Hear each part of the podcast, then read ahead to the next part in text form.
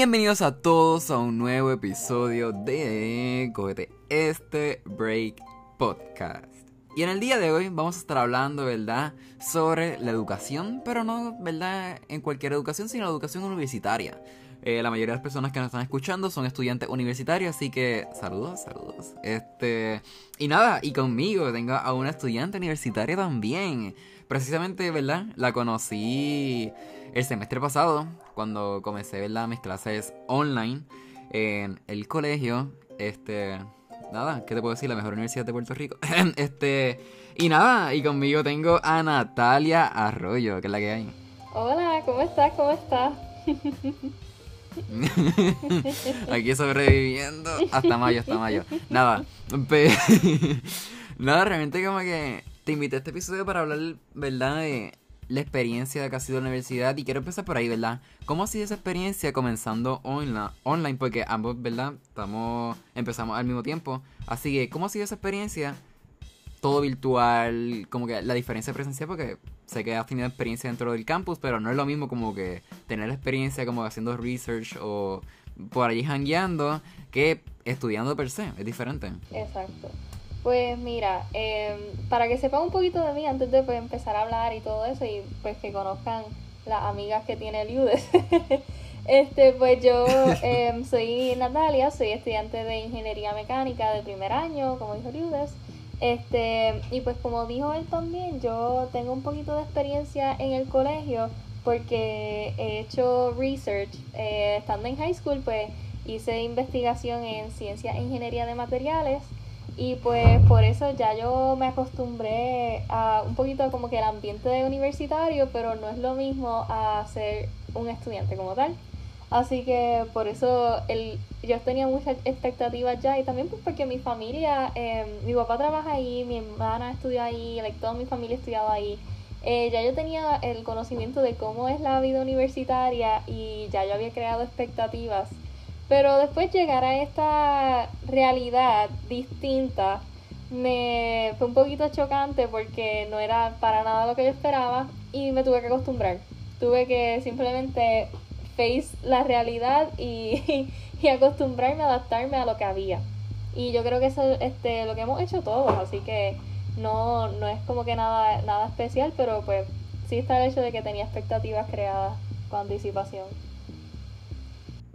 Sí, es bien raro cuando uno tiene como que es la idea de cómo van a hacer las cosas en un futuro y de momento llega el futuro y te dice, psych, bitch, esto no es lo que tú esperabas. so, como que comenzar a otra vez ajustarte esa vida como que, ¿verdad? Nueva, básicamente. Por lo menos en mi caso, ¿verdad? En tu caso no hubiera sido muy diferente porque tú no tenías que mudar. Yo sí, yo tenía que mudarme de, ¿verdad? Desde Fajardo hasta Mayagüez, comenzar mi vida como que básicamente desde cero, por así decirlo. Como que iba a ser súper diferente y cuando ¿verdad? Todo esta pandemia, situación caótica 2020, ah, pues, ¿verdad? Eh, comienza, pues la situación cambió bien drásticamente. Yo me acuerdo que a mí me gusta compararla mucho con, con la situación de, de María, porque son situaciones tan extremas que tú haces como que un antes y un después. Exacto, cambian todo. Un antes y un después. Sí, es como, como algo en el timeline que, o sea, ese evento cambió, o sea, divide el timeline en cómo era antes y después, así que entiendo 100% a lo que te refieres. Los otros días estaba como que escuchando, creo que eran unos profesores que estaban diciendo como que, ah, nos tuvimos que ajustar a, a esto de la pandemia. En María regresamos para atrás. Bueno, sí, regresamos para atrás. exacto, exacto. Ya entiendo, sí, pero ahora con la pandemia, como con la pandemia es como que tuvimos que avanzar hacia el futuro. Como que en esto de verdad de, de, online, educando, las clases, en los métodos, todo. y es súper interesante. Sí, este es, bien impactante como hace ya, bueno, tres años y medio más o menos, nos atrasamos de una manera increíble, pues porque teníamos obviamente electricidad en las escuelas, teníamos pizarras electrónicas, eh, pues en algunas escuelas, no en todas, pero, pero que se había hecho un poquito de, de avance en la manera en la que se nos enseñaban las cosas y después de momento no tener luz, no tener, este, tener que volver a una pizarra y si el maestro tenía una presentación de PowerPoint, pues a tirarla por la ventana porque no se podía usar.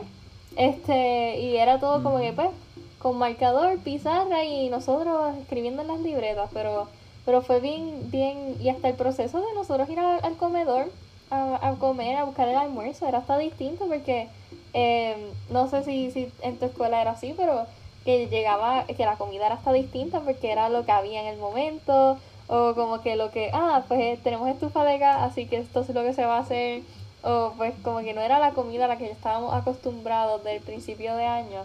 Y pues ahora que pasó esto, pues el año pasado, sí, ya hace casi un año, este, tener que empezar, o sea, tener que, que en un fin de semana decirnos vamos todos en lockdown, la semana que viene pues como que todos vamos a estar en sus casas, pensamos que iban a ser solamente dos semanas y todos dijimos pues nos vemos en dos semanas, pero pues no terminó siendo así.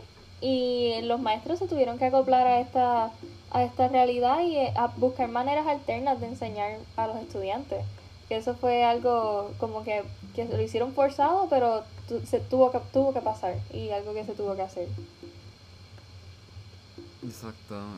En verdad, recordar esos momentos. Aunque el, episodio no es verdad, no es sobre per el COVID en sí, pero recuerdo esos momentos como que tú mencionaste, mira, regresamos la próxima semana, te mundo, yay, como que por lo menos en mi escuela, como que estábamos como que ah, ahí en, los parciales. Sí, como que estábamos en los parciales, fue como con un alivio, feria científica y todo. Yo estaba como con una crisis. Aunque yo quería ir para la feria científica, pero como que como que fue un alivio porque estaba tan estresado por eso y tenía un montón de trabajo. Y cuando ya dicen eso, como que, mira, yo dije, wow. Mira, yo, puedo respirar. hablando... Respirar nada, ya llevo un año respirando. Exacto. Y, ha sido más difícil respirar en mi casa que respirar en la escuela. Este, pero mira, hablando de feria científica, yo, estaba, yo había competido en feria científica el jueves antes de que nos dijeran del lockdown y yo tuve que hacer la fase eh, final de, de la ronda final de feria científica regional, la tuve que hacer online fue contestando preguntas por email, haciendo un video presentando mi proyecto y ya yo estaba tan emocionada porque yo quería ir a Feria Internacional y después me dijeron, sí, llegaste, pero virtual. Y yo, no, yo quería ir a California. oh my god. Sí, pero estuvo pues, fuerte, En mi caso era, nos dijeron, ¿verdad? Creo que nos, nos mandaron como con jueves y yo tenía que presentar el martes de la próxima semana. So, me mamé como que Pero regresando, regresando al tema, exacto, regresando al tema original, ¿verdad? Recuerdo que ya cuando comenzaron otra vez las clases este en línea, ya para la semana del agosto del semestre pasado, muchos colegios se molestaron porque, ¿verdad? Le estaban cobrando lo mismo. Le estaban cobrando la misma educación que ellos recibían cuando estaban presencial, pero sin embargo, ahora que estaban online, los padres tienen que hacer sacrificios, ¿verdad? Como que tenían que ayudarlo a, a los hijos, cosas que no tenían que hacer porque ellos per se le pagaban al colegio para que los ayudara. Y fue súper interesante porque muchos padres les refutaron a los colegios para que, ¿verdad?, disminuyeran esos costos. Porque mira, tú no estás dando la, misma calidad de educación a mi hijo que cuando antes estaba presencial y sin embargo yo estoy pagando el, mismo precio. So, entonces poniendo desde esa perspectiva como que estuvo interesante porque nosotros en la universidad seguimos pagando el mismo precio que cuando antes era presencial. Sin embargo, ¿tú crees que eso es justo? Eh, la respuesta es rápida, no. y es porque, mira, hablando de lo de los colegios, de las escuelas privadas, este, tengo familiares que me han dicho pues que en su escuela supuestamente hicieron un tío, un descuento y después con, no me acuerdo de qué manera fue, creo que como que con le pidieron pagar algo adicional como por tecnología o algo así y con eso llegaba a lo que era la mensualidad antes. Así que técnicamente no les bajaron el precio. Fue como más o menos para los de bobo y fue, fue una estupidez completa. Este, pero eso pues depende obviamente de la escuela privada que sea. Eh, pero por lo menos en el caso del colegio, yo encuentro que está injusto que nosotros estemos pagando lo, eh, lo mismo, o por lo menos más que eso, eh, ahora es más que lo que era antes. Porque subieron el crédito a 124 y se supone que el año que viene lo suban otra vez, que creo que es a 154. Así que yo creo que eh, sí, creo que lo van a subir otra vez. Así que, Epi. Mi gente, ustedes no acaban de ver mi reacción, pero yo siento que por un momento la mandíbula se me iba a desprender de mi, de, mi cara. Fue como que, ¿what? Like, como que. No sé si este año o el próximo, pero sé que pronto también se va a subir el, precio del, del, este, del crédito. Y eso es bien injusto porque, por lo menos yo escuchando a mis padres hablar de cómo era cuando ellos estudiaban y era tan accesible. Y eso, o sea, eso se supone que sea la mm. universidad del pueblo, se supone que sea educación para accesible para todo el mundo. Y pues, y aún en la época de mis padres había mucha gente que no podía pagar como quiera. Así que imagínense ahora que que el precio está tan alto, pues me imagino que hay mucha más personas, mucha más, la, cantidad de personas que no pueden pagar es mucho más alta. Este, y también que hay, siempre hay muchas personas que se esfuerzan por su estudio y por lograr tener un, grado.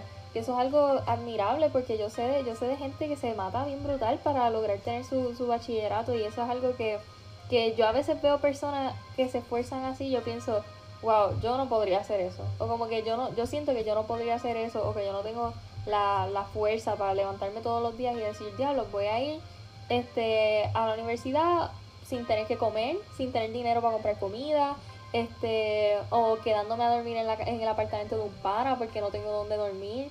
Ese tipo de cosas yo sé que pasa y es bien triste, pero este, y ese es otro, otro problema con que hayan subido el precio de, los, de los créditos, que ahora el dinero que sobraba de la beca para los estudiantes pagar hospedaje o pagar compra o las necesidades básicas, ya no lo tienen porque no les sobra el dinero.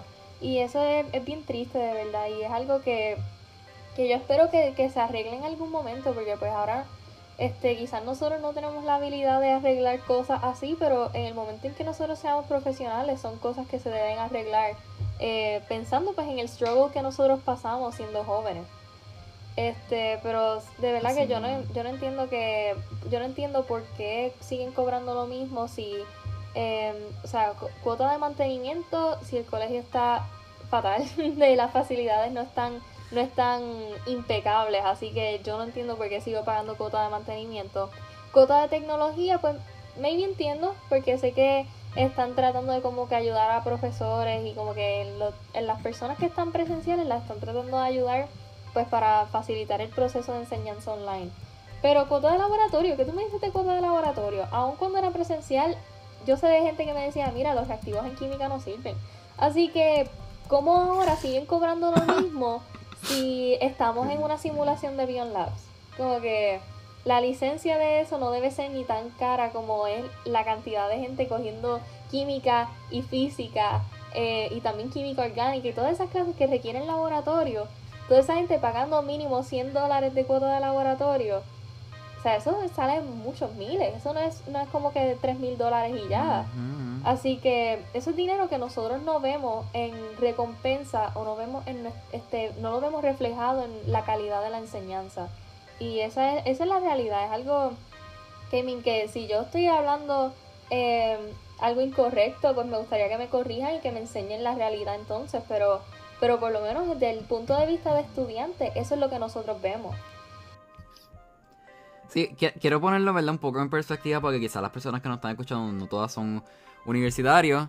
Este, pero nada, lo de, ¿verdad? Lo de la cuota de mantenimiento son 75 dólares. Así que vamos a hacer los cálculos que hice en el colegio.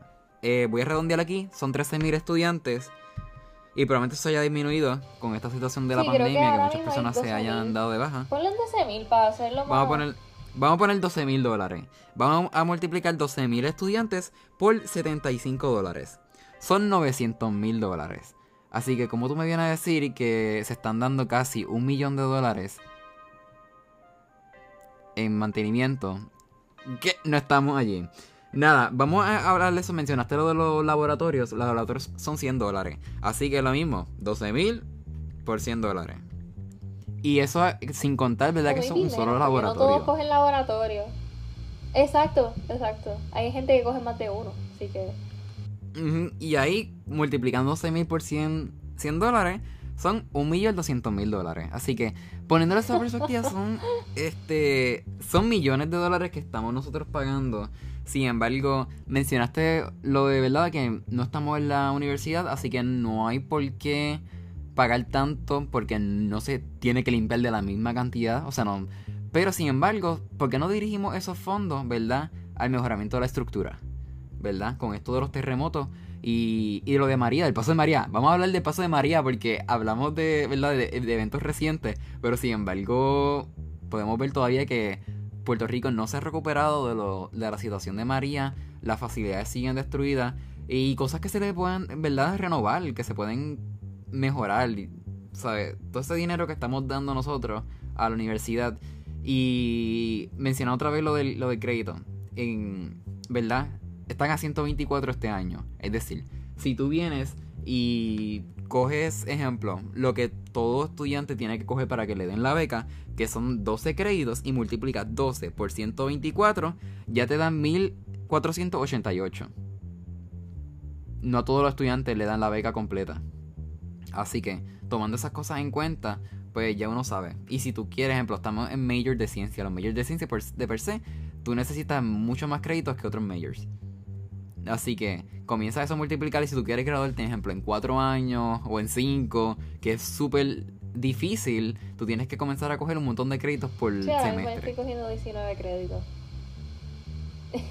Yo estoy ganando 17 este semestre. Entonces, cuando viene a multiplicar, sobrepasa los 2 mil dólares. Así que. Sí, sí, mi matrícula este semestre fue bastante carita y fue pues, porque estoy cogiendo un laboratorio y, y pues 19 créditos, que está fuerte.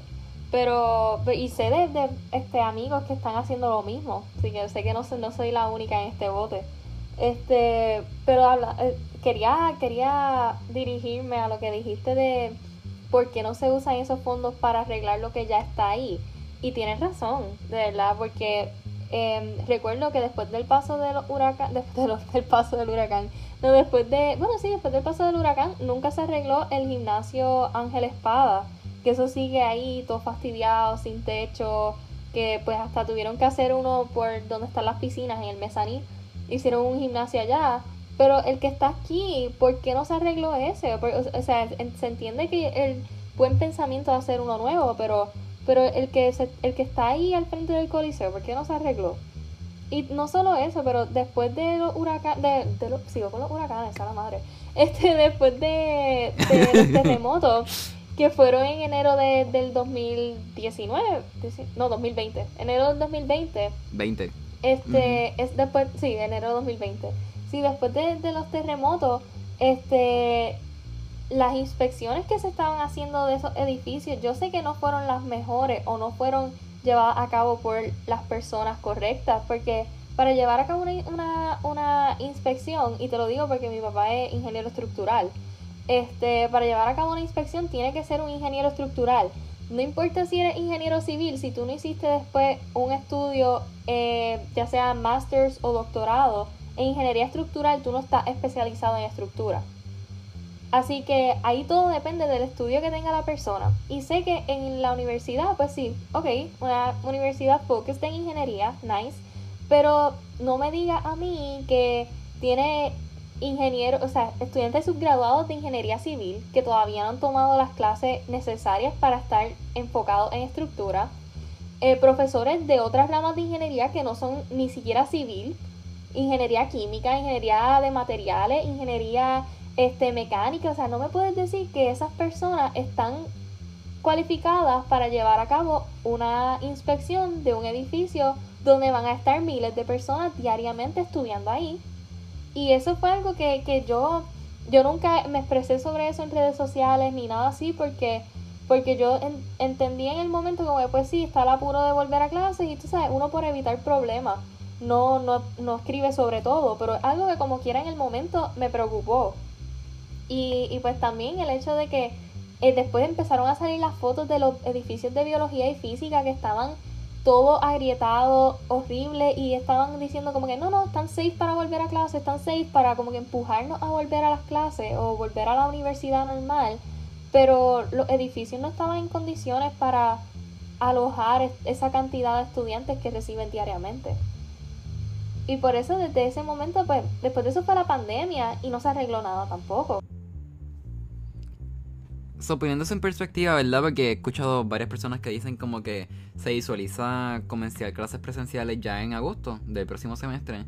¿Tú te sientes segura a entrar a esos tipos de, ¿verdad? A esos edificios que tienen este tipo de, de condiciones? Pues honestamente no, o sea, no, no voy a decir como que, ah, sí, me siento 100% segura, porque la verdad es que no. Este, sí son edificios viejos que han estado ahí un montón de tiempo y eso es bueno, pero también es malo. Es bueno porque te deja saber que lo construyeron bien y que, y que aguanta bastante, pero es malo en el sentido de que ya ha cogido tanto, eh, eso le dice wear and tear, como que otra forma de decirlo, wear and tear, ha, ha aguantado tanto que obviamente va a llegar un momento en el que en el que ceda, en el que va, va a fastidiarse. Y pues está ese miedito de que. ah, eh, sí, sí, va, a llegar el día de que uno, uno va a entrar y uno va a decir, diablo, hoy va a ser el día. y yo sé que, que probablemente no soy la única pensando en esto, así que sé que quizás algunas personas tienen la misma preocupación. Pero, pero en verdad yo como, que no me siento segura entrando. Pero still go, es como cuando uno está en la clase como uno está en la clase y mira el, abanico dando vueltas, si se cae, a ver quién va a aplastar. Sí, sí, eso en mi es parte de, o sea, después de los terremotos, como que lo que nosotros estábamos haciendo era cualquier sitio que nosotros fuéramos, era chequear dónde tú te podías esconder, cuál era la salida más cercana, y, y yo sé que no era la única pensando en esto, porque mucha gente estaba preocupada por su bienestar eh, en esa época, pero, pero yo sé que en la universidad cuando volvamos vamos a estar con un bote de alcohol en la mano, con la mascarilla, pero también pendientes a la salida y tú sabes, just hoping for the best cada día que vayamos. Pero eso es parte de, de, o sea, de, nosotros vivir aquí y de estar en, en tú sabes, una institución que no se haya eh, preocupado tanto por, eh, exacto, por ser parte de, de la colonia, exacto, gracias por decirlo, si no lo tuve que decir yo. Este, pero sí, eso, eso es parte de ser colonia, así que ya, ya nos estamos acostumbrando a eso. No, eh, porque está cabrón como que vamos a ponerlo desde, esa perspectiva como que, ay, espérate que se me durmió el pie. Diablo, ¿nunca te ha pasado que se te duerme el pie? Diablo, esta parte no la voy a dar de podcast porque yo creo que a todo el mundo se le ha dormido el pie. Y como que una cosa bien mala. Nada, pero regresando a eso, como que no sé si, como que poniendo desde, desde esa perspectiva, uno está en clase, como tú dices, en una mano el pote de alcohol, la mascarilla puesta, pensando de que se vaya a caer el edificio, pensando que no me suban el crédito, pensando que los gringos esto no vengan a robar nuestra tierra. Literal. a ver... Es capaz que venden la universidad por un peso a un gringo. no. es que, No, pero un apartamento ciudadela, casual. Uh, uh. no, pero en verdad son capaces de vender, o sea, y ya también se sabe que, que el plan de desmantelar la, la universidad y no solo los recintos como que de, de, o sea, de Río Piedra y Mayagüez, que son los más grandes, cualquier cualquier de estos este, recintos regionales también, eh, Cora, el de Arecibo, el de Humacao, eh, todos estos este, todos estos recintos regionales, que porque antes se les llamaba regionales, este son, siguen siendo buenos recintos, siguen siendo buenas facilidades, siguen siendo recintos grandes que tienen, o sea, tienen eh, maquinaria, tienen personal, tienen, o sea, la, la capacidad de, o sea, correr una, una universidad, de correr un este, una institución. Así que este, se sabe desde hace tiempo que el plan de desmantelar la universidad es más, para, más dirigido a vender esas facilidades baratas a universidades privadas. Y eso es bien preocupante porque pensar que lo que ahora es una universidad excelente, la mejor universidad de Puerto Rico, vendérselo a instituciones que no son tan prestigiosas o no son tan reconocidas como la Universidad de Puerto Rico, es triste porque es del gobierno, es lo que nosotros tenemos. Se supone que, se supone que todo el mundo esté igual de preocupado por, por perder algo así, pero la realidad es que no a mucha gente le importa porque a menos que se vean afectados directamente por eso. Y es bien triste porque la gente no reconoce la importancia de la educación, la importancia de la academia en Puerto Rico, la importancia de que la enseñanza sea accesible para, para la gente que no, no tiene la capacidad de, de pagar una, una este, educación cara. Y pues mucha gente no ve eso porque no son afectados o por X o Y razón, pero la, la verdad es que la universidad es importante para Puerto Rico y, o sea, es lo de las cosas más importantes que tenemos. Yo siempre he pensado que las cosas esenciales en un país son educación, salud y seguridad. Y si esas tres cosas no se tienen, estamos fastidiados. Y la verdad es que no tenemos ninguna. no tenemos ninguna de esas tres cosas estable. Y por eso, por eso PR está como está, pero es bien triste. Es bien triste. Sí, yo, recuerdo hablando ¿verdad? de eso de, de la importancia de la academia y verdad de su ¿verdad? de su espacio dentro de todo lo que es Puerto Rico, porque sin, sin, universidad no, no hay país. Este y recuerdo cuando recuerda cuando estábamos eh, que, sal, que salió la universidad en el top de Latinoamérica. Y entonces personas como que de verdad los periódicos famosos del país eh, estaban las personas estaban escribiendo como que ah eso por culpa de los pelos de Ayupi bla bla. Y como que hay veces que yo leo este tipo de comentarios en primera hora. En primera hora y en, en nuevo día. La, gente, la gente comenta unas cosas tan cuestionables. A mí se me mueren neuronas. A mí se me mueren neuronas cada vez que yo leo eso. Esos comentarios entretienen, pero también son preocupantes. No sé cómo que... Like, e, e, fue una señora so, cabrona, no, no, es por culpa de los pelus de la Yupi. es gracias a los pelus de la Yupi. ¿Verdad? es culpa de este gobierno que tenemos, de la Junta de Control Fiscal, del gobierno de Estados Unidos y de un montón de factores que han causado, ¿verdad?, de que los pelus de la UPI tengan que estar protestando, tengan que estar luchando porque no están subiendo los créditos. Pero y ahora gracias, a, gracias a los pelus de la UPI es que nosotros tenemos las cosas buenas que tenemos. Gracias, o sea, y, y, yo estoy safe diciendo que yo me considero de esos pelus de la UPI, aunque yo no estudio en la UPI, yo estudio en el colegio. Pero, o sea, yo, yo, no, yo no considero que, que eso deba ser un estereotipo solamente por recinto. O sea, si, si uno está dedicado o uno está eh, de acuerdo con luchar por la universidad, uno se puede llamar peludera Yupi y eso no importa. Pero tú estás ahí por la seguridad de, de tu universidad pública. Y de verdad que me, me, me molesta cuando la gente dice como que, ah, este, los, los pelus de la Yupi son los que están buscando problemas o sea, pero tú no piensas en que desde los 60 la policía le está metiendo macanazo a esos mismos pelus de la Yupi. O sea, tantos años de esa lucha y tú todavía sigues pensando que ellos son los malos. Como que cuando, cuando hay protestas, o sea, obviamente el gobierno va a tratar de shut down las protestas que tienen una causa relevante y una causa válida. Y es porque ellos no quieren que las demás personas se enteren de por qué esa causa es válida o no quieren que más personas se unan a esa, a esa, a esa lucha. Y ese fue el caso también de como que cuando renunció Ricky. El, eh, estaban diciendo como que, ah, ya entendemos a los pelus de la UPI. Mucha gente se, se fue del lado de, de la universidad porque se dieron cuenta del objetivo que habían tenido todos estos años.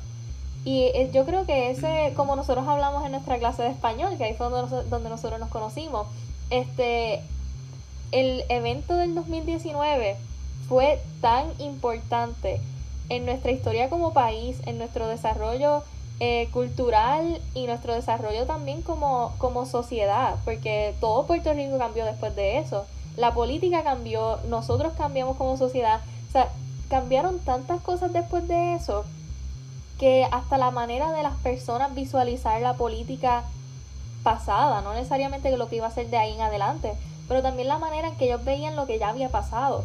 Todo cambió y de verdad que estoy súper agradecida de que Ricky envió todas esas basuras de, de comentarios por ese chat, de que Jay Fonseca leaked esa conversación porque así todos nosotros pudimos ver las barbaridades que esa gente hablaba. Este, obviamente los comentarios de Ricky fueron súper buen contenido para meme, así que gracias por eso también. Y gracias también a la gente que, que decidimos sacarlo. eso fue de las mejores cosas que tuve ese año y yo me disfruté mucho esas protestas, así que eso fue excelente. Sí, este... De verdad que el Centro de Periodismo Investigativo hizo un gran trabajo y continúa haciendo. Este... Y, aquí estamos, dos, dos pelus del colegio. Así que aquí hablando. Así que... Y uno realmente no, se da cuenta hasta que uno está en el sistema OPR. Como que. Como que, ¿sabes? El refrán este que. Como he dicho, la, la frase de 11 recintos, 1 UPR. Como que. You feel that shit. Como que dices, sí. yes, yes, yes, yes. Como que. Eh, a mí a veces me cuesta creer que, de verdad, nosotros ponemos por debajo a la UV de un montón de cosas. Eh, ¿Verdad? Porque este sistema está. Eh, la gente está brainwashed. La gente le han lavado el cerebro con que USA es lo mejor. Sin embargo, salimos top en Latinoamérica. Sin embargo, si no tuviéramos toda esta situación, ¿verdad? De descontrol, por así decirlo, de crisis constante, nuestra UPR podría ser, quién sabe, la top 1 dentro de la top 10. Así que a veces nos limitamos tanto, estamos pendientes de todas estas situaciones que como dije, en agosto, si es que o en enero del año que viene, vamos a estar con alcohol en mano, mascarilla, pensando si se va a caer el abanico, si se va a caer la pared, si se va a caer, si nos va a aumentar el crédito. Todo el tiempo estamos pensando todo este tipo de cosas y es abrumador. La gente no entiende eso y nosotros somos los estudiantes, somos el futuro del país, lo pudimos comprobar porque por las generaciones, ¿verdad? Generación Z y los millennials, fue que comenzaron las protestas de Ricky. Porque si no hubieran seguido perpetuando lo, ¿verdad? lo mismo de todos los años, votando por lo mismo, que se pudo ver como que era, siguieron votando por lo mismo, pero sin embargo se vio el renacer de una nueva patria. Así yo lo veo. Yo digo como que, ok, está bien. La, la, eh, se, se, votó lo que, ¿verdad? La gente votó lo que le votó, pero sin embargo, yo siento que fue el principio de algo que está por Ajá, y también. Como que el, el hecho de ver tanta gente en la calle protestando y unidos por lo mismo. se puede. Coño, se puede. los puertorriqueños no estamos Exacto. y se puede. Y también que fue el despertar de muchas personas jóvenes, ¿sí? de más o menos nuestra edad o, hasta menores, que no se envolvían en política porque no le encontraban el, el interés o el appeal a la política. Pero entonces cuando se dan cuenta de lo mucho que los afecta en su día a día, eh, ahí pues se, se, decidieron envolver en la, en la situación y eso es muy bueno porque obviamente si, si solamente las mismas personas con el cerebro lavado son los que siguen votando por PNP Popular, PNP Popular, pues no va a haber cambio. Pero al envolverse las personas de nuestra edad eh, y algunas personas mayores también que, que se dieron cuenta de lo mal que estaba seguir votando por los mismos, este, pues e, eso de, votar por un cambio es lo que de verdad importa. Y, hay mucha gente que después de, la, de las elecciones estaban diciendo como que, ay, qué chistoso, como que, perdieron este Juan Dalmau y Lúgaro y Eliezer y todos estos otros partidos y proyectos y anyway anyway pero ajá estos otros partidos que sí son sí son buenos este la gente está diciendo como que ah que qué vergüenza debe ser para ustedes que votaron por estos partidos y perdieron no, no es una vergüenza porque yo, yo, yo no pude votar porque pues no tengo la edad todavía, pero yo hubiese votado por eso, por uno de esos otros partidos y yo favorecía esos partidos durante el proceso de elecciones y todo eso, eh, por lo cual pues yo también como que hablaba contigo y yo promocionaba eso en redes sociales y todo eso. Pero este, pero para mí no, una vergüenza haberle dado mi apoyo a esos partidos porque representan algo nuevo representan cambiar lo que ya está, representan sacar la basura que ya está y, y reemplazarla con gente nueva, con gente con buenas intenciones, con gente con ganas de trabajar para nosotros, con gente que ha estado en el mismo lugar de nosotros y quieren cambiar las cosas. Y por eso es que este, ahora mismo yo estoy súper feliz con eh, cómo está el Senado, porque hay, much, hay, hay sea, representantes de, de Movimiento de Historia Ciudadana, del PIB, este, está la de Proyecto Dignidad, que pues, pero pues, este, tenemos ahí las de, las de Victoria Ciudadana representando y, y bregando con esa de, Proyecto Dignidad que, que es un ser a la izquierda y no me agrada, pero pues, ¿sabes? Para los gustos los colores. Y como quiera, aunque yo no estoy de acuerdo con, con la filosofía del Proyecto Dignidad, este, es, es una, una, una parte de la población que merece ser representada. Así que, aunque no sea lo que lo que yo favorezco, lo que yo esté de acuerdo con, pues son, son parte de la población que pues querían representarse en las elecciones y lo lograron. Así que se reconoce también que, que ellos, ellos lograron representarse en las elecciones, en las últimas elecciones y, y pues les fue bien, les fue bien la cantidad de votos que tuvieron. Así mismo es. Y yo digo que eso es parte de, de los resultados que tuvimos del 2019 ver, ¿verdad? Que mucha gente favoreciera estos partidos nuevos eh, y no tan nuevos, ¿verdad? Pero sin, sin embargo, votar por algo diferente a lo que ya estamos acostumbrados a votar. Es un paso adelante. Es un gran paso, exacto, al, al nuevo país que queremos construir nosotros, la juventud. Y, y es súper importante. Pero nada, eh, cuando, vamos a tomarnos un break ahora. Y cuando regresemos, vamos a estar hablando ¿verdad? De, de otras universidades en el país. Y, ¿verdad? ¿Cómo ha sido esto de las clases online? Entre otras cositas. Así que no te vayas, que regresamos ver en Cógete este Break Podcast.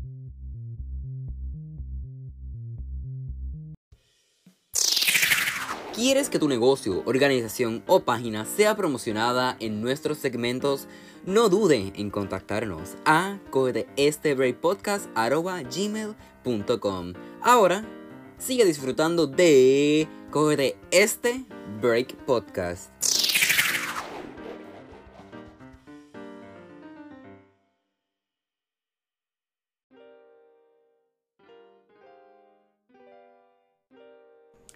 Break estábamos hablando de la UPR, la mejor universidad de Puerto Rico, period. Nada, el punto es que estuvimos hablando de la Universidad de Puerto Rico sobre esta situación que hemos estado enfrentando, ¿verdad? Las clases online, los precios que, ¿verdad? Van en aumento. Y nada, sin embargo, hablando de precios, me gustaría comenzar hablando, ¿verdad? Del costo de matrículas y cuotas de universidades privadas en Puerto Rico. Así que ahora mismo tengo una gráfica frente a mí donde, ¿verdad? Ubica la Universidad de Puerto Rico, aunque son privadas, en una escala. Donde la escala más alta la ubica la Intermetro con un aproximado de 8 mil dólares. Así que poner eso en, mente como que 8 mil dólares y el, más bajo que sería la, la católica con 5 mil dólares. Así que poniendo esa perspectiva podemos ver que, you know, es más cara que la Universidad de Puerto Rico, sin embargo, con estos aumentos que se están viendo en la matrícula, realmente llegará a ser igual en un futuro poder estudiar en la Universidad de Puerto Rico, que supone que sea accesible eh, al pueblo puertorriqueño y estudiar en una universidad privada. Así que, nada, poniendo esa perspectiva, este, ahora quiero hablar, ¿qué tú piensas de eso? Como que del aumento de matrícula y pensar como que, diabla, te cuesta lo mismo estudiar en la Universidad de Puerto Rico que estudiar en una universidad privada en Puerto Rico que no tiene el mismo prestigio que tiene la Universidad de Puerto Rico. Te voy a hablar de como que gente que conozco, de situaciones que conozco, y es que hay algunas personas que se van a una universidad privada porque les resulta más fácil y porque piensan como que, ah, no tengo todos estos problemas de como que la crisis en Puerto Rico, porque al ser una institución privada, pues estoy como que alejado de todo eso. Y eso no es la realidad, la realidad es que mucha gente piensa que por estar estudiando o trabajar en una institución privada, eh, los problemas gubernamentales no le van a afectar, pero esa no es la realidad. Los problemas gubernamentales afectan a todo el mundo y este ya sea por la economía, por política, por lo que tú quieras decir, va a afectar. No importa, no importa eh, la manera o, en donde tú estés trabajando o algo así. Pero por lo menos sé de, personas que prefieren ir a una universidad privada por esa seguridad que sienten. Este, y también porque tienden a ser un poquito más fáciles o llevaderas que, que la Universidad de Puerto Rico, que es una universidad más retante. Y pues de ahí viene el prestigio, porque porque del, del reto que les le viene a los o sea, el, reto que les le conlleva a los estudiantes ser parte de esta universidad y pasar sus clases y, todo lo que terminan aprendiendo, pues es porque es la Universidad de Puerto Rico. Y pues la Universidad de Puerto Rico tiene súper buenos eh, profesores, recursos, este, y pues por eso es que eh, yo, yo sé de eh, personas, profesores en el colegio, que me han expresado que la, el, la razón por la que reclutadores de compañías súper grandes e importantes en Estados Unidos vienen a reclutar estudiantes en la Universidad de Puerto Rico es porque aquí en cinco años se les da en bachillerato un poco de todo. Y ellos saben, o sea, siendo estudiantes de ingeniería, te pueden resolver problemas que, te, que sean relacionados a economía, a como que finanzas y todo eso, pero también te pueden resolver algo de programación, eh, pero te pueden resolver también algo de, de proceso e ingeniería industrial, pero aunque eso no sea su bachillerato y por eso tenemos un poco de conocimiento de todo y también del ambiente. A nosotros también, o sea, si, si depende también de lo que el estudiante esté enfocado, eh, de lo que el estudiante esté enfocando su bachillerato, también nosotros podemos coger clases relacionadas al ambiente y, y envolvernos en lo que nosotros queremos envolvernos. Y por eso, eh, versus esto, universidades de Estados Unidos, que en cuatro años les dicen, ok, pues esto es como que tu bachillerato, esto es, esto es, esto es, y ya está. Pero no les enseñan un poco de todo para ayudarlo a darle las herramientas necesarias para resolver cualquier problema que puedan enfrentar en la industria. Y por eso es que muchas, muchas compañías de allá vienen buscando estudiantes de aquí. Y esas, esas son cosas que las personas que viven aquí no lo ven. Porque como hablamos ahorita, piensan los pelus de, la, de la universidad, pero no piensan en la excelencia de la educación en la Universidad de Puerto Rico. Sería tan increíble, ¿verdad? Que la misma calidad de que recibimos ahora de educación la pudiéramos, ¿verdad? Tener a nuestro alcance, pero de manera gratuita. He visto que muchas universidades, tanto en Latinoamérica como en Europa, son gratis para los ciudadanos que viven allí. Entonces, como que, ¿por qué en Puerto Rico no es así? ¿Por qué tenemos que ver la educación como un costo, como un mercado y no más bien como una inversión? Sí, hay, personas, depende también de, la, del punto de vista que tenga la persona. Hay gente que, hay gente en la misma universidad que son, este, hay personas que son pro estudiantes que piensan en nosotros, que piensan en el costo que, que, que nos sale estudiar hay gente que se preocupa por eso, pero también tienes las personas que ven la universidad como un negocio. Y eso no es la manera correcta de verlo porque hay que pensar en la universidad desde el aspecto humanitario, desde el aspecto del impacto social y económico que tiene que mucha gente estudie. Y eso es algo que el gobierno tampoco ve porque ellos piensan más en que es más difícil controlar la población cuando están educados versus tener este educación accesible para todo el mundo y gente contribuyendo a la, a la, a la economía y tener un país súper exitoso. Y, y, por eso yo no sé por qué el, mismo gobierno como que trata de, de, cortarnos las posibilidades de nosotros ser un país exitoso y, y sabes, este, desarrollado. Pero es la realidad y es, bien triste porque yo sé que por lo menos en nuestra generación yo conozco eh, personas, yo, yo o sea, sé de gente que sí tiene la motivación de echar hacia adelante, eh, que tienen mucha motivación y ganas de, de hacer cosas, de, de, envolverse en la sociedad, de envolverse en trabajos y, y tú sabes que tienen esa, esas ganas de, de sobresalir y de, de como que pasar todas estas situaciones que estamos enfrentando. Sí, es que a ellos no les conviene, por eso es que no quieren que sea así. Ellos quieren todo para ellos, quieren robarse todo el dinero con los contratos para sus panas y montar todo este teatro de que tienen todo bajo control, de que son la realeza, cuando realmente no es así. Y, me enfogona mucho, me enfogona mucho, como tú dices. Muchas personas tienen, ¿verdad?, el deseo de poder estudiar y trabajar en muchas cosas, ¿verdad? Que, que ellos prefieren. Aquí en Puerto Rico no tenemos que estar yendo para Estados Unidos, para Gringolandia, para allá donde cocinan sin sazón. ¿Por qué tenemos que hacer eso? Allí no tienen arroz con habichuela. Bueno, lo tienen, pero que sepa bueno otra cosa. O ¿cómo tú vienes a decir que nosotros tenemos que ir a nuestro país para otro lado, como tú dices, vienen a reclutarnos? Pero entonces, si tanto hay interés, ¿por qué no montan facilidad aquí en Puerto Rico? Teníamos el telescopio, el, ¿verdad? El radiotelescopio en Arecibo. ¿Qué pasó? Lo dejaron joder. Porque no les conviene. Porque no les conviene. Porque sabe que nosotros tenemos el potencial, nosotros tenemos los conocimientos, tenemos una universidad que está funcionando para el sistema, ¿verdad? Para los estudiantes y para el pueblo. Pero no, ¿qué quieren hacernos? Quitárnosla. Quieren, ¿verdad? Comenzar a, cobrarnos este tipo de cifras súper grandes que nosotros no podemos costear porque Puerto Rico es, pobre. Let's be honest, nosotros somos pobres. me mucho que... Ahora, antes de que se me olvide, es triste que hay personas que viviendo aquí sienten como que, ah, por nosotros ser eh, un, territorio, por ser colonia de Estados Unidos, este somos primer mundistas, cuando en verdad no o sea, y, la gente habla como que, ay, estos países latinoamericanos que están tan atrás, o, como que, ay, es, la gente pobre en África, como que aquí hay gente que se está muriendo de hambre, aquí hay gente que no tiene, eh, no tiene este eh, healthcare para que si están enfermos irse a un hospital o irse a ver un doctor o, o hacerse laboratorio. Hay gente que no tiene cómo costear tratamientos de enfermedades que, o sea, los tratamientos son caros y es, bien triste que nosotros no tengamos eh, sistema de salud, educación accesible para todo el mundo, porque ese tipo de cosas que todo el mundo pueda estar saludable, que todo el mundo pueda ser educado. Esas son cosas que hacen un país primermundista, excelente y desarrollado. Pero la gente piensa que solo por el hecho de nosotros eh, ser colonia de Estados Unidos ya estamos desarrollados, cuando en verdad no. Solo que todo el mundo tiene un iPhone aquí no significa que es un país desarrollado.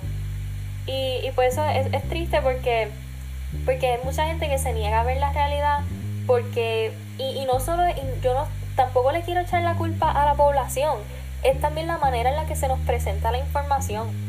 Porque si tú te das cuenta, desde que uno está en la escuela, te enseñan historia de Puerto Rico, los indios, los españoles, los africanos y boom, ahora. Como si la invasión estadounidense nunca pasó, como si la guerra hispanoamericana nunca pasó y tampoco te cuentan de principios del siglo XX, de los movimientos que surgieron. De los exacto. movimientos. Los movimientos Exacto, nunca- nunca independentistas, de eso. socialistas. A menos que tú decidas en la universidad coger una clase de eso, que es la que yo, una de las clases que estoy cogiendo ahora, porque yo encuentro súper necesario yo saber qué ha pasado antes de lo que está ahora. Yo necesito saber para poder juzgar correctamente a las personas que están ahora y los movimientos que ellos representan. Y por eso eh, es bien, bien triste que las personas que, como estábamos hablando, no tienen acceso a la educación universitaria, no tienen acceso a ese conocimiento que es vital para ellos tomar decisiones sobre quién apoyan y quién no. Y pues es, es bien triste, de verdad, y es algo que, que a mí me gustaría que algún día se arreglara. Hay muchas cosas que se deben arreglar aquí y me gustaría ver a Puerto Rico desarrollado. cada vez que, ¿verdad? Me siento a escuchar jóvenes, ¿verdad? Como tú, hablar sobre este tipo de situación y cómo, ¿verdad? Como que, cómo anhelan que un país, cómo, cómo- que lo que anhelan, ¿verdad? Es tener un país que, donde uno tenga que, pueda vivir aquí. Like, como que, los otros días vi un meme en Facebook, como que, ah, yo quiero vivir aquí en Puerto Rico con mi salario de gringo.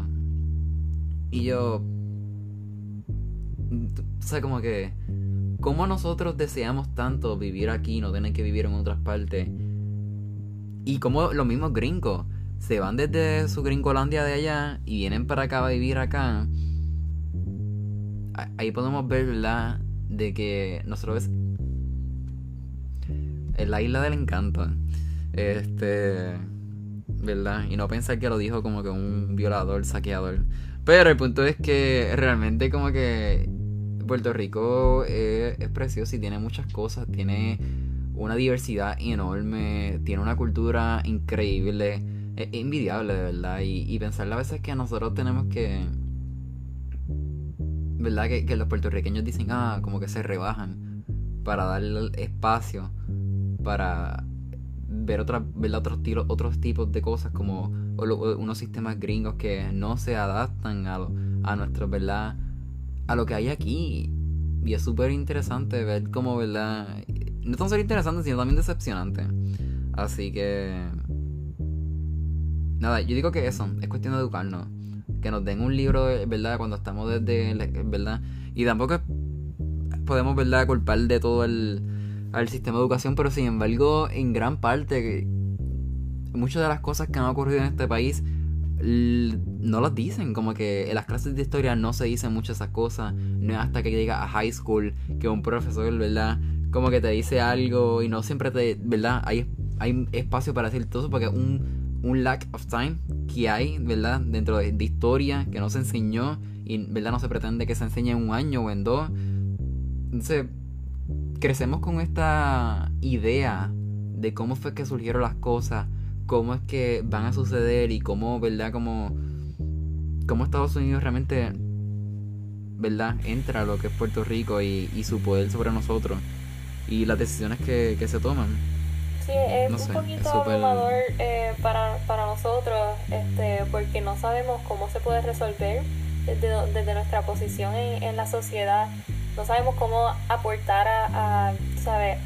a esta lucha, a esta, esta, ese intento de enseñar a dem- y educar a las demás personas. Este, pues créeme, yo me, yo me siento igual y yo sé que mucha gente también se siente igual que nosotros. Em, pero, pero sí, en verdad entiendo 100% a lo que como que te refieres y todo eso. Yo el otro día estaba bien bien estresado por esta situación que está ocurriendo, ¿verdad? Que de lo que vivimos literal, vivir en la colonia es sobrevivir todos los días. Así que el otro día yo estaba hablando con un amigo mío y le dije, mira, ¿qué tú crees que nosotros podemos hacer? Y viene y me dice, pues eso mismo, educarnos. Todo el tiempo estar hablando sobre esta situación, comenzar a comprender, a desaprender y aprender otras conductas, otros conocimientos, ¿verdad? Y comenzar, ¿verdad? A encajar poco a poco, porque estos procesos no se dan rápido, se dan, ¿verdad? Como... Sí, es importante también este, compartir el conocimiento que tenemos, compartirlo con las demás personas que conocemos, para, para asegurarnos de que por tú pertenecer a, a una, como por ejemplo tú estar en una escuela diferente a la mía, no tienes un conocimiento, no, like, comparte lo que sabes para ayudar a las demás personas también. Y este, algo que te iba a decir ahorita es que, o sea, nosotros desde donde estamos queremos ayudar y queremos, sabes, ayudar a Puerto Rico ser exitoso y ser desarrollado, pero eh, es como yo entiendo que es frustrante porque por lo menos yo desde pequeña tenía como estas ganas de, hacer cosas. Siempre, siempre he sido así, siempre he tenido estas ganas de, hacer cosas para hacer a las demás personas darse cuenta de lo que está pasando. De, de, me daba a veces ganas de, de las clases de historia cuando tenía maestros que decían información incorrecta. Me daban ganas de gritar como que mira, están mal. pero, pero, porque yo no pensaba en mí o no pensaba en el maestro, yo pensaba en los veintitantos estudiantes que estaban escuchando eso y creyéndoselo.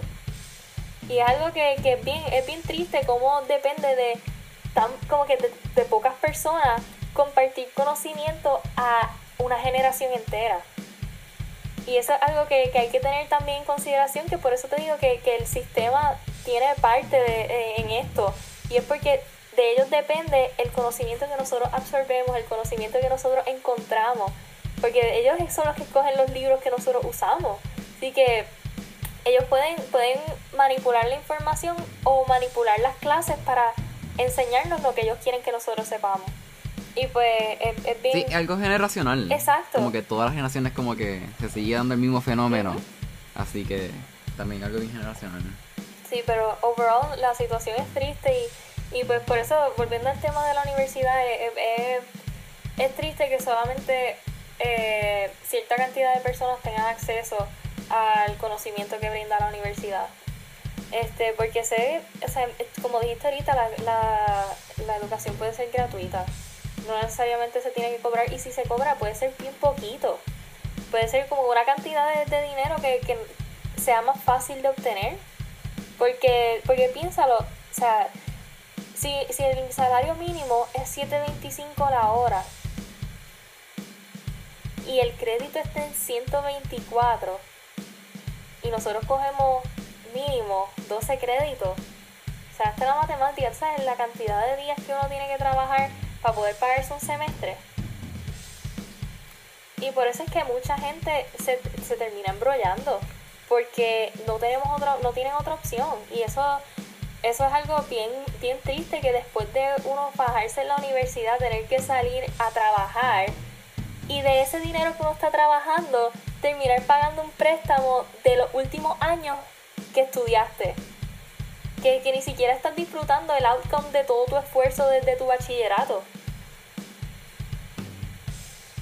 Eh, eso es bien triste y, y, eh, también las personas que se, se esfuerzan para estudios graduados. Es más caro todavía. Hablando de eso, aquí tengo apuntado, ¿verdad? De que en un PR el crédito para cuando estás estudiando doctorado es de 200 dólares. Cuando estás estudiando Juris Doctor, que eso es para los que no sepan, para estudiar leyes, para ser abogado, jueces, todo lo que tenga que ver con leyes, son 200 también. Y para la maestría son 175. Así que poniendo desde esa perspectiva, es súper cuesta arriba. Ejemplo, cuántos créditos tú necesitas para poder completar un sistema de doctorado, un sistema de maestría, multiplica eso por 200 y ahí va a tener tu resultado. Que teniendo en cuenta, no siempre ¿verdad? Te dan becas para esos. Ya cuando es bachillerato es más fácil tú obtener una beca. Sin embargo, ya para doctorado, maestría, jury doctor, entre otras, pues es más cuesta arriba y también, este, y yo sé que, que muchos estudiantes graduados este, optan por, por conseguir ayudantía, que usan como que investigación o, o pues eh, trabajar como instructores de laboratorio. Pues nosotros tenemos instructores de laboratorio que tienen a ser estudiantes graduados porque buscan una manera para ayudarse a pagar sus estudios. Y otra cosa que yo no sé si tú te has dado cuenta, algo que, que pasa en la Universidad de Puerto Rico es que vienen muchos extranjeros a estudiar aquí porque comparado con las universidades de allá, pues son mejor, en la, la Universidad de Puerto Rico es mucho mejor y es, es más accesible que, que, las que quizás ellos tienen allá. O por ejemplo, eh, tienen, eh, por ejemplo, no necesariamente por accesibilidad comparado a las que tienen allá, pero a las que están en Estados Unidos. Que como tú puedes decir, ah, quién... Pero son por los recursos que podemos tener aquí. Exacto, que es como decir, ah, imagínate alguien, por ejemplo, qué sé yo, de, de de Colombia, que yo sé de, muchos estudiantes sí, en, en, colegio hay muchos este, colombianos, colombianos. Sí, en colegio hay muchos colombianos. Este, saludos a ellos si nos están escuchando. Pero este, que imagínate que, que, por ejemplo, y nosotros también que estamos en esa situación a veces que, ah, yo quiero estudiar en MIT, que es la mejor universidad de ingeniería. Pues uno piensa eso, pero después cuando uno piensa en el, en el costo de MIT, uno dice como que diablo, déjame bajarme de esa nube porque, porque no puedo. Este, y por eso pues, eh, pues muchos eh, terminamos optando por estudiar en el colegio o en cualquier cualquiera de los recintos de la UPR, este, que, que son súper buenas universidades de buen calibre, pero no son tan caras como MIT. y por eso, por eso muchos, este, vienen muchos extranjeros a, a Puerto Rico a estudiar porque es un nivel de educación excelente, pero también es eh, este acces un poquito más accesible que universidades. Hablando de eso, de accesibilidad y de los costos y eso, como que uno sabe que son cientos de miles cuando uno estudia en Estados Unidos, eh, pero como que es tan difícil como que tú ponerte a pensar como que, Carlos, ejemplo, a mí me, me cogieron en un internado este, para este semestre, digo, para este, este verano, y entonces cuando yo me puse a pensar como que, ok, como que la casa, la comida, como que todas esas cosas cuando tú vienes el diablo son un par de miles. Y es como que. Wow. Como que la inversión de la educación.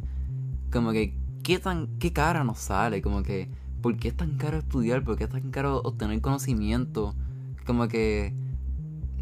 De eso no se trata la vida, de, de, de aprender y, y de aportar a un planeta para que sea mejor y para que no ¿verdad? Para que menos personas sufran lo que estamos sufriendo nosotros y lo que sufren otras personas en otros países, de verdad depende de la situación que están enfrentando.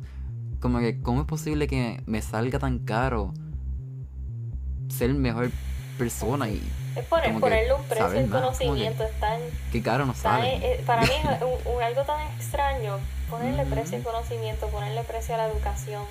Es algo como, no sé, y yo, o sea, habiendo estudiado también en escuela privada, este, eh, es tan raro uno estar ahí, yo recuerdo desde yo pequeña darme cuenta de estas cosas, em, que a veces tratan a las personas con, eh, con cuidado, dependiendo quién tú eres, o te tratan, te dan tratamiento especial, y te dan tratamiento especial por, el tipo de quién es tu familia, o por cuánto tú aportas a la escuela, este y también tratan de, de, mantener a todo el mundo contento como que ah vamos a repetir este examen porque hubo algunas personas que, que salieron mal para que tengan la oportunidad de salir mejor o, o ah vamos a este fulanito quédate conmigo por la tarde y es para repetir el examen porque se colgaron como que ese tipo de cosas están para mí para mí ahora suena tan caripelado porque porque yo me fajaba ahí estudiando todos los días cuando llegaba a casa, en la escuela, cuando llegaba a casa también,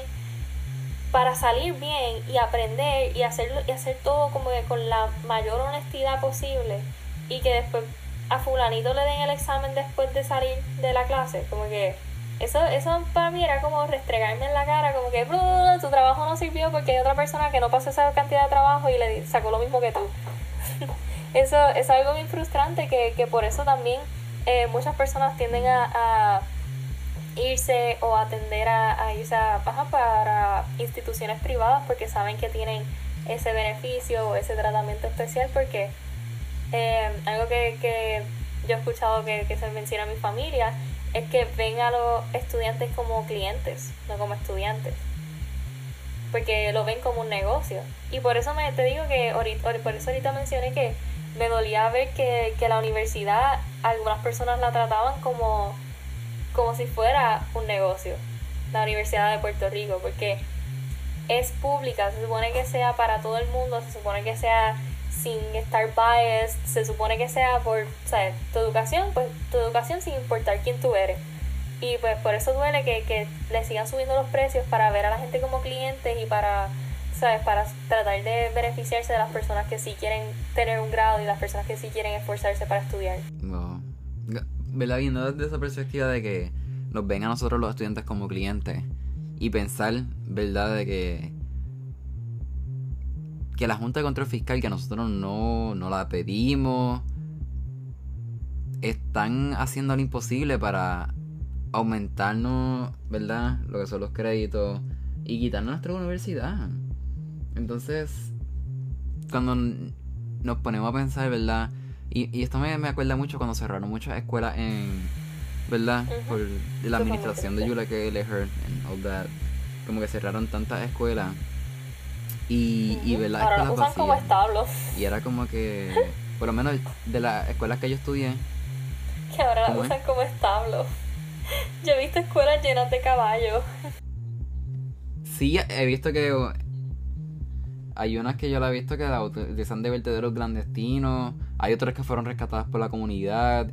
Y yo creo que, ¿verdad? Como que en esa parte, ver una escuela vacía, pensar que tú estudiaste ahí tantos años, como que fue parte ¿verdad? de tu formación y de la, del ser humano que tú eres y de momento lo ves vacío, donde antes era una institución, era un espacio para tú poder aprender y formarte y, y ser lo que eres hoy día y ya lo ves cerrado porque alguien dijo que, mira, vamos a cerrarlo o vamos a venderlo y, y cuando se vende muchas veces deja de ser, ¿verdad? ya, ya personas como nosotros no podemos acceder a esos espacios que antes eran nuestros. Sí, es, y, tienes razón. yo pienso que deberían de ser nuestros. Eh, también, es, también es triste ver eh, esas escuelas, escuelas que funcionaban perfectamente bien, verlas cerradas. Escuelas que tenían, o sea, escuelas que acababan de remodelar hace unos años, que no era que el plantel estaba súper viejo, que no era que, que no funcionaba nada. O sea, ver escuelas literalmente en perfectas condiciones, cerradas porque les dio la gana y después de unos años verlas sin ventanas, sin puertas, porque entra gente a llevárselas sin aires acondicionados, o sea, o sea yo, yo a veces paso por escuelas así, yo pienso, diablo, ¿tú sabes el esfuerzo que toma sacar un aire acondicionado? ¿Quién se metió a sacar un aire acondicionado aquí y nadie lo vio? O sea, está, está fuerte.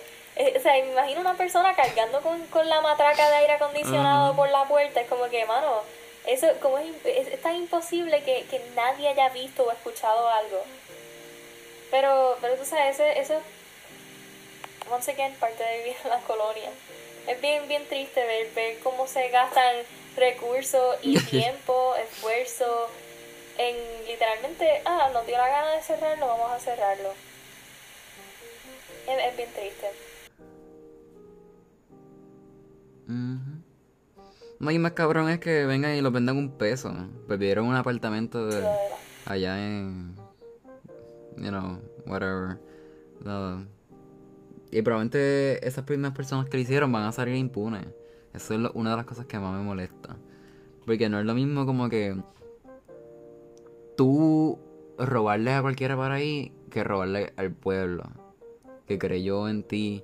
Y entonces tú viniste y pusiste gente al poder a controlar los recursos del pueblo, porque tenemos que tener en mente que esto es del pueblo, no es como que es del gobierno, ¿no? Esto es del pueblo, esto es tuyo, esto es de tu, era de tu abuelo, ahora es de tu mamá y ahora, ¿verdad? Ahora es tuyo. Y probablemente pronto hubiera sido o será de tu hijo, si es que deseas, ¿verdad? Tener hijos, porque ajá, aquí somos open mind. Este... Como que es super hard pensar que nos quedaremos sin país y ver cómo se venden las playas ¿verdad? Eh, se relaciona con la educación, pues, venden las escuelas, venden todo. Y en otros factores, ¿verdad? Venden las playas, venden los espacios, te limitan la entrada, la gentrificación. Y es como que, wow. Me acuerda mucho lo del chat de Ricky que decía como que vemos a un PR sin, sin puertorriqueño y se ve hermoso. Y es como que. Y el hecho de empezar, comenzar a verlo. Y es como que hits. Como que hits. No quiero decir tanto esto porque me gustaría hacer un episodio completo de eso. Pero. Pero ya. Nosotros hablamos de eso, como que cuando estaba, cuando pasó eso, nosotros hablamos, o sea, en nuestro tiempo, no en el podcast, nosotros hablamos de, de eso porque, porque los dos estábamos como que sintiendo la misma frustración, como que el mismo dolor, viendo esas cosas pasar en la cara de uno. y, y no solo verlo pasar, es también el, el audacity con el que lo hacen, el, la, el caripelamiento con el que lo hacen frente a uno, frente a todo el mundo, ahí como que pues, porque puedo y porque quiero. Pues, pues, pues, pues, te quedaste sin nada. Y uno como que, diablo, y, y yo pienso, diablo, y mis papás esforzándose, trabajando todos los días, pagando contribuciones y pagando todos los taxes que sea que le pidan, pagando todo sin deudas y qué sé yo, esforzándose para también pagarme a la universidad y que venga esta gente y simplemente ya te vendí todo, ya no tienes nada, ya ya pues es de, una compañía ahí americana y uno como que, wait, what? y, y así mismo también me pongo a pensar en cosas que pasaron antes de yo hasta nacer.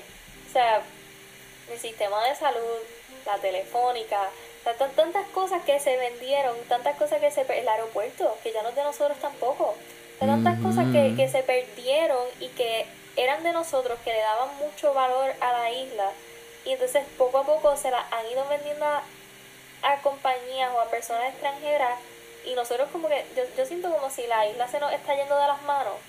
Como si, como si nos la están arrancando de las manos y nosotros es como cuando, aguantar algo. Cuando coges arena y se te sigue cayendo. Exacto, y se sigue, hasta eventualmente cayendo y uno no tienen nada. Exacto, exacto. Y eso es bien triste porque yo no quiero, yo sé que probablemente algún día como que yo, yo tenga que, irme si las cosas siguen apretando. Y yo sé que tú probablemente también y, mucha gente que nos está escuchando también.